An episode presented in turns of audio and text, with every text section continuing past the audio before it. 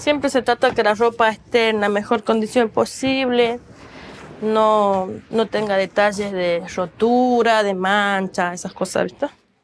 Ella es Carmen Ocón. Vive en una zona que se llama Lomas de Zamora, en el conurbano de Buenos Aires. Carmen es madre soltera, tiene dos hijas y trabaja limpiando casas. Está mostrando un grupo de Facebook donde las personas hacen trueques. Este grupo, un grupo privado, tiene 16.711 miembros. Ahora vamos a subir otra cosa. Elige faldas que ella y sus hijas ya no usan, bermudas, jeans, y los publica en el grupo para pedir algo a cambio. Tres productos voy a pedir. O si no, un producto que valga por tres. Por ejemplo, tres productos, una servilleta de tres, un papel higiénico, poner una sal. Tres productos. Entonces que valga por tres directamente un aceite de litro y medio girasol que está como 500 pesos por ahí, ¿viste? Eso es aproximadamente un dólar y medio al precio del dólar paralelo. Los grupos para hacer trueques en Facebook no son nuevos. Este en particular se abrió en agosto de 2019. Y el trueque se usaba mucho antes de que existieran las redes sociales. Durante la recesión económica que vivió Argentina en el 2001, se estima que medio millón de personas asistía regularmente a clubes de trueque. Ahí no había necesidad de usar pesos, era puro intercambio. Con el tiempo, la mayoría de estos clubes se extinguieron, pero cuando comenzó a subir la inflación regresaron. En marzo del año pasado, la inflación en el país se disparó y llegó al máximo nivel en 20 años. Y Carmen lo sintió de inmediato. Lo que ganaba limpiando una casa ya no le alcanzaba. Ahora tenía que limpiar dos o tres. Y en los grupos de trueque vio que la gente empezó a pedir más mercadería, productos esenciales. Ahora se busca mucho azúcar, aceite, se busca mucho harina, porque la harina se fue muy alto. Se busca mucho higiene y limpieza, jabones, sí, champú, repuesto de champú. Todo corresponde con la suba de precio, porque la mercadería está muy cara. Como que voy a decir, qué loco. Cambiaban una prenda, una, una remerita linda, de, pero un kilo de cebolla, que voy a decir, no es nada, ¿viste? Pero, vos, pero el kilo de cebolla estaba carísimo. Cada peso pesa. Sí, cada peso pesa, es así. Argentina comenzó este año rozando el 100% de inflación, la más alta desde 1991. Y yo me siento con desesperanza y con temor. No hay algo de, de ver algo que mejore la cosa. No hay indicio de que las cosas mejoren. Hasta ahora, mm, mm. te hagas un temor, ¿viste? De saber a dónde vamos a parar. Porque no hay, no hay nada que, que te, vos puedas poner una esperanza en algo, ¿viste? Mm, mm. Por ahora no.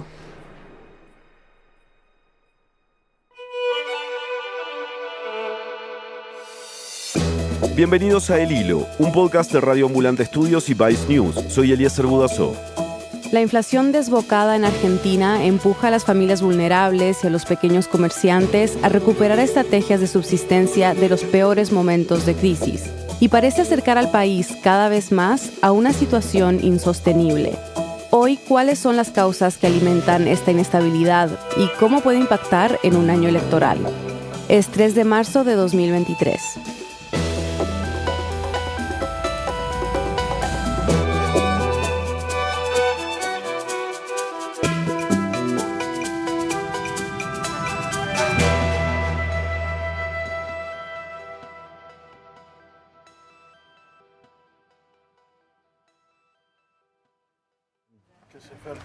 ¿Cómo andás?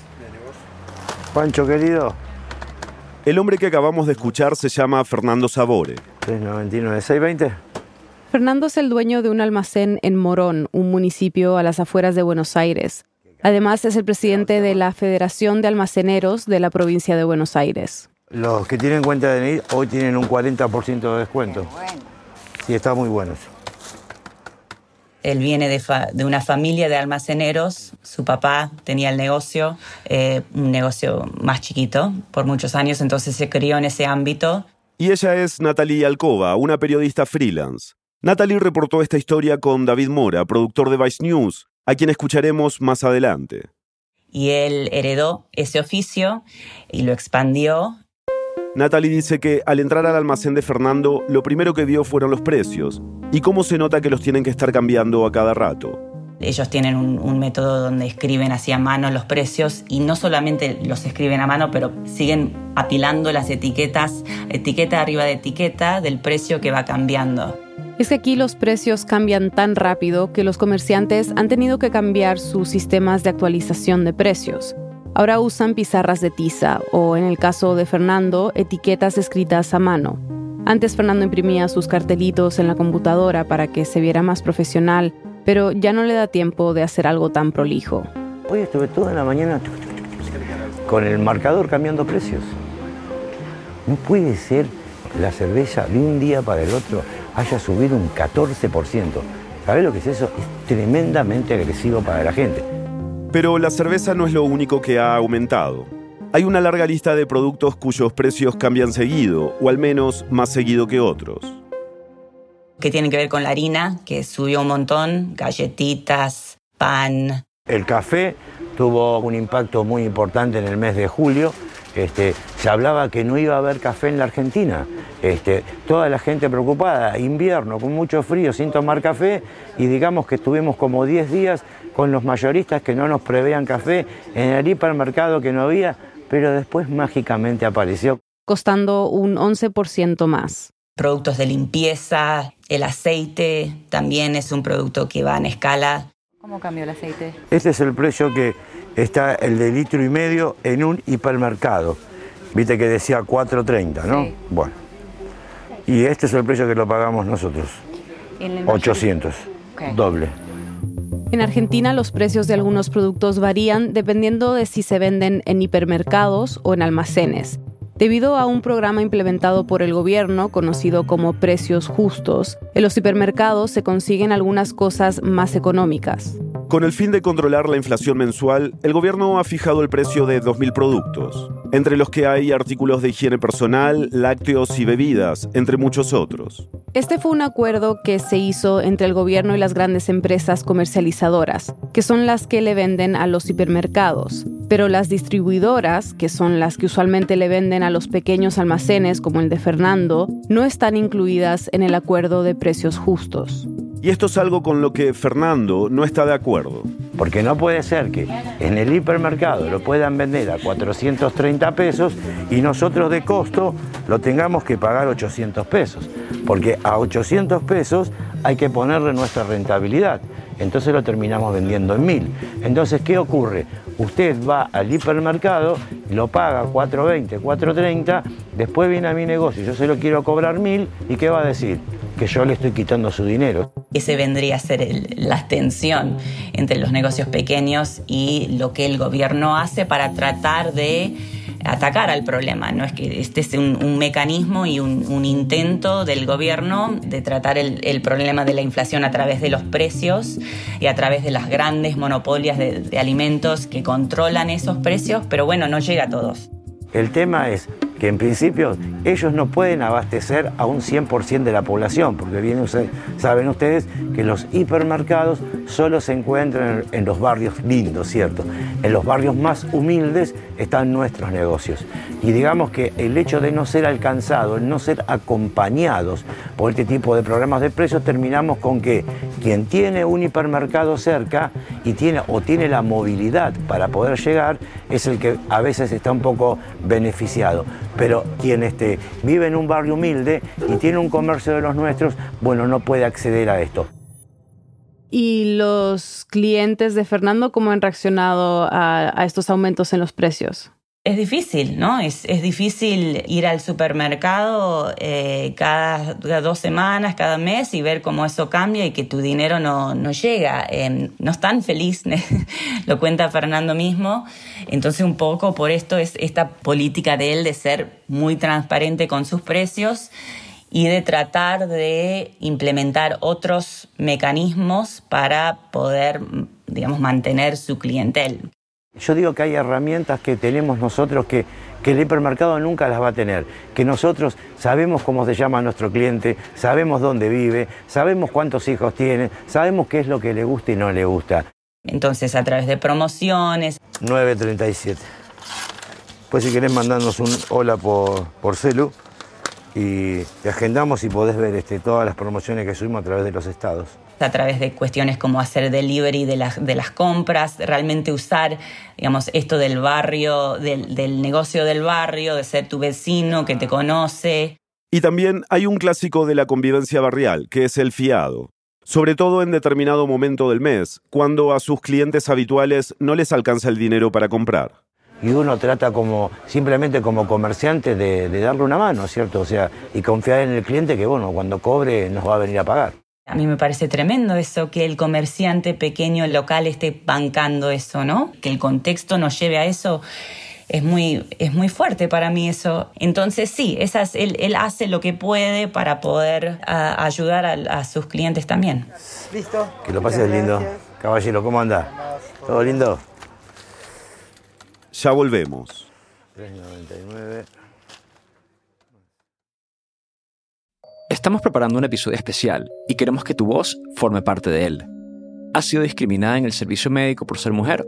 ¿Tu médico ha atribuido los malestares que sientes a tu género? ¿Has tenido problemas para llegar a un diagnóstico porque se invalidan tus síntomas porque eres mujer? Contáctanos por mensaje directo. Queremos escucharte. Nos encuentras en redes sociales como arroba el hilo podcast o escríbenos a contacto arroba elhilo.audio. Estamos de vuelta en el hilo.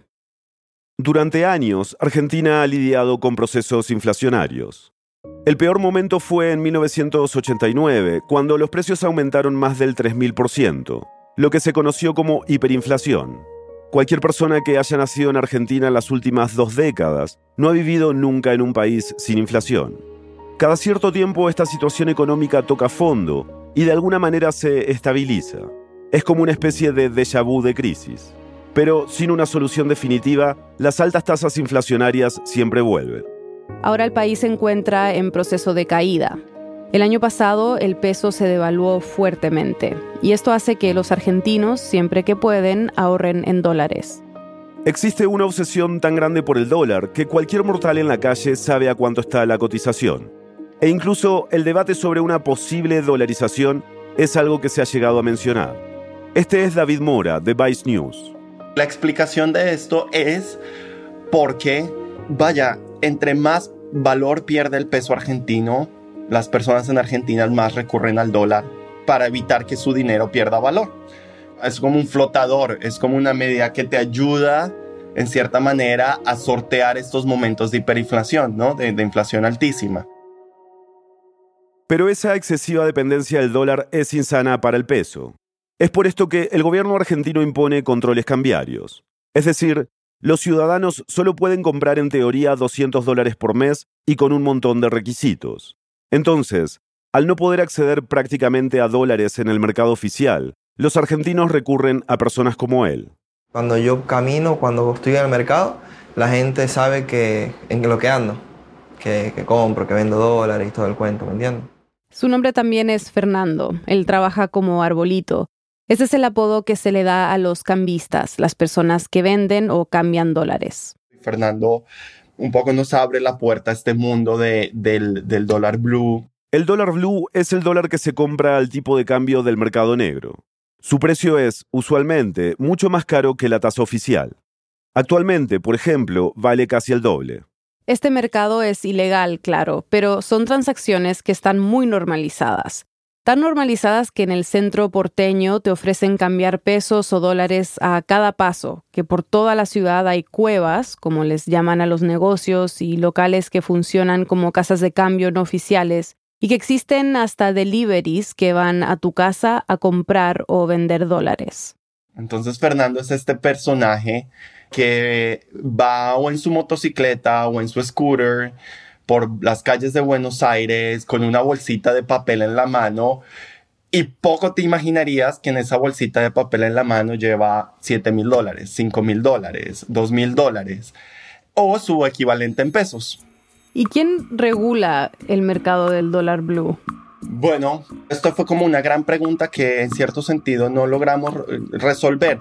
Fernando nos comparte un poco cómo él adquiere, el, o sea, él tiene la información de las tasas a lo que se está vendiendo y comprando el dólar blue. Cuando platicamos con él, él nos muestra su fuente de información, que es un grupo de WhatsApp. Bueno, Natalie, te explico. Mira, este es mi WhatsApp, este es mi WhatsApp, mi teléfono de trabajo. Este es el grupo de las puntas. Mira, como te digo que... Gracias a este grupo, Fernando sabe cuándo va a subir y cuándo va a bajar el dólar. A Fernando le llega esta información antes que a la mayoría de las personas, al menos 30 minutos antes de que sea publicado el precio del dólar blue. Él dice que el acceso lo regula personas conectadas con el Banco Central de, de la República Argentina. Es el Banco Central mismo. Es del Banco Central, sí. Es como alguien que está infiltrado adentro que nos los pasa a nosotros que trabajamos en, en las casas de cambio, en los cambistas, que se la pasa a las casas de cambio grandes y todo, para que tengamos esa información, que a mí me sirve un montón. Sin eso no se me complica trabajar.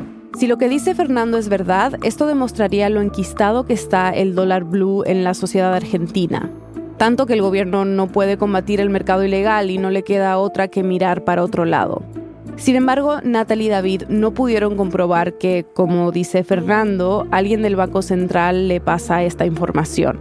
Pero lo que sí es verdad es que quien sea que controle el dólar blue genera un gran impacto en la economía del país todos los días los medios argentinos, en la televisión, en los medios digitales, publican a lo que cerró el Blue, como si hubiera un anuncio de que cerró en este momento. Realmente no se entiende cómo se llegó a, esa, a esa cifra, pero es lo que se conoce. Se dice que es la cifra de la calle, es la cifra que usan todos. Claramente todos se manejan más o menos en ese rango que publican los medios, pero eh, el proceso y cómo se llega a eso no está claro.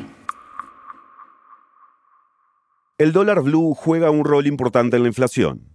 Para muchos argentinos es el referente a la hora de vender sus productos. Es por esto que cuando el precio del dólar blue está muy por encima del dólar oficial, ciertos productos y servicios aumentan de precio. Esta es considerada una de las causas de la inflación en Argentina. Pero la realidad es que no hay un consenso de cuál es la causa de la inflación. En la Argentina la inflación, eh, nosotros decimos que tiene múltiples causas, no una sola. Ella es Mercedes D'Alessandro, economista argentina y exdirectora nacional de Economía, Igualdad y Género del Ministerio de Economía del gobierno actual. David y Natalie se encontraron con ella en un antiguo bar en el barrio de Palermo, en Buenos Aires. Por eso está un poquito ruidoso donde hay dos economistas argentinos, hay tres explicaciones para la inflación. lo único en, el que en lo que todos se ponen de acuerdo es, es multicausal. Ahora, ¿cuál de las causas es más importante? Ahí es donde empieza, o cuál de las causas podría ser una explicación más sólida, ahí es donde empiezas a ver divergencias de opinión, ¿no?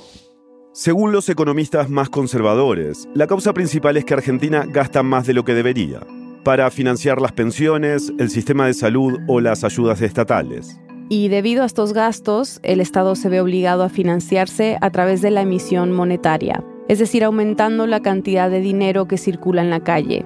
Pero según Mercedes, no toda la explicación está en la impresión de billetes. De hecho, en la Argentina tenemos periodos en los cuales la emisión monetaria se redujo muchísimo y sin embargo la inflación creció. Por eso, algunos economistas dicen que hay otras razones. Algunos apuntan a la falta de independencia del Banco Central. Donde no haya una autonomía para establecer la política monetaria, sino que es algo del gobierno de turno dependiendo de las necesidades. Sobre todo porque también hay este estado mental de una emergencia permanente y eso tiende a ser a, pues, a cubrir más respecto al del déficit, bueno, pues a imprimir más dinero. Economistas como el anterior ministro de Economía, Martín Guzmán, dicen que entre las múltiples causas de la inflación está la falta de dólares. Conseguirlos a través del endeudamiento ha sido la solución de algunos gobiernos.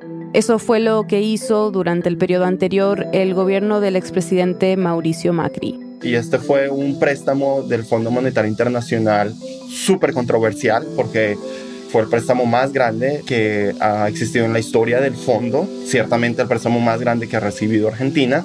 El monto fue de más de 57 mil millones de dólares. La promesa era financiar o, que, o evitar la impresión de moneda a través de este endeudamiento, ¿no? Esta deuda aún no ha sido saldada. El gobierno actual todavía está tratando de renegociar los pagos con el Fondo Monetario Internacional. Pero entonces es un poco la dicotomía argentina. No me alcanza con lo que tengo, o imprimo más dinero o me endeudo más. ¿Mercedes ve alguna salida a esta crisis económica? Ella puede identificar lo que falta, que es un, plan, básicamente. que digamos, la tendencia ha sido atender a, las crisis en Argentina. Hay algo que se está prendiendo fuego ahí, hay que pagar el fuego.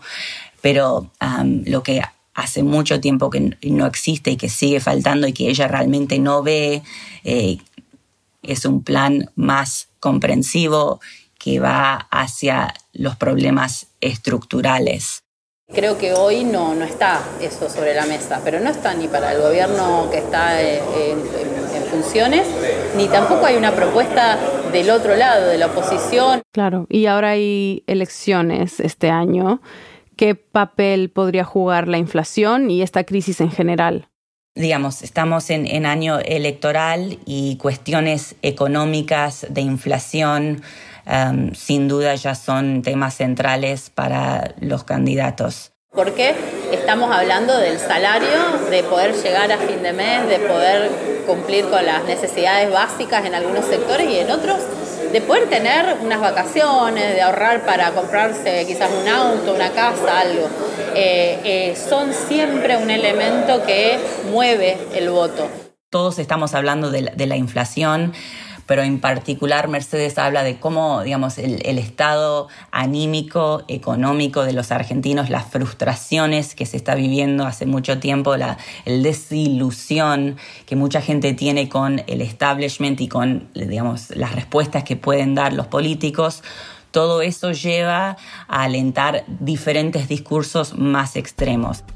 Un ejemplo de esto es Javier Milei, un diputado ultraliberal admirador de Trump y Bolsonaro, que dice que el Papa es el representante del maligno en la tierra y que la justicia social es una aberración.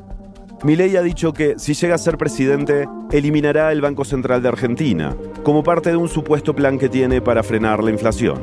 Hay muchos discursos vacíos. Hay muchos discursos que dicen, ah, la inflación, la pero no proponen ninguna solución. Yo tiendo a pensar que en la Argentina la gente es inteligente y sabe también lo que hace y, sabe mirar dónde hay una propuesta y dónde no. Entonces creo que si bien esos discursos vienen creciendo y son muy fuertes, necesitamos desarrollar una empatía que nos permita también dar respuesta a estas cosas y no dejar que solamente la frustración sea la que gane la calle.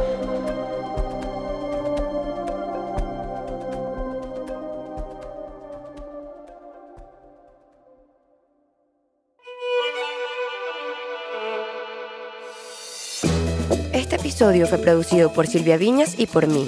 Lo editaron Silvia Viñas, Daniel Alarcón y Eliezer Budasov.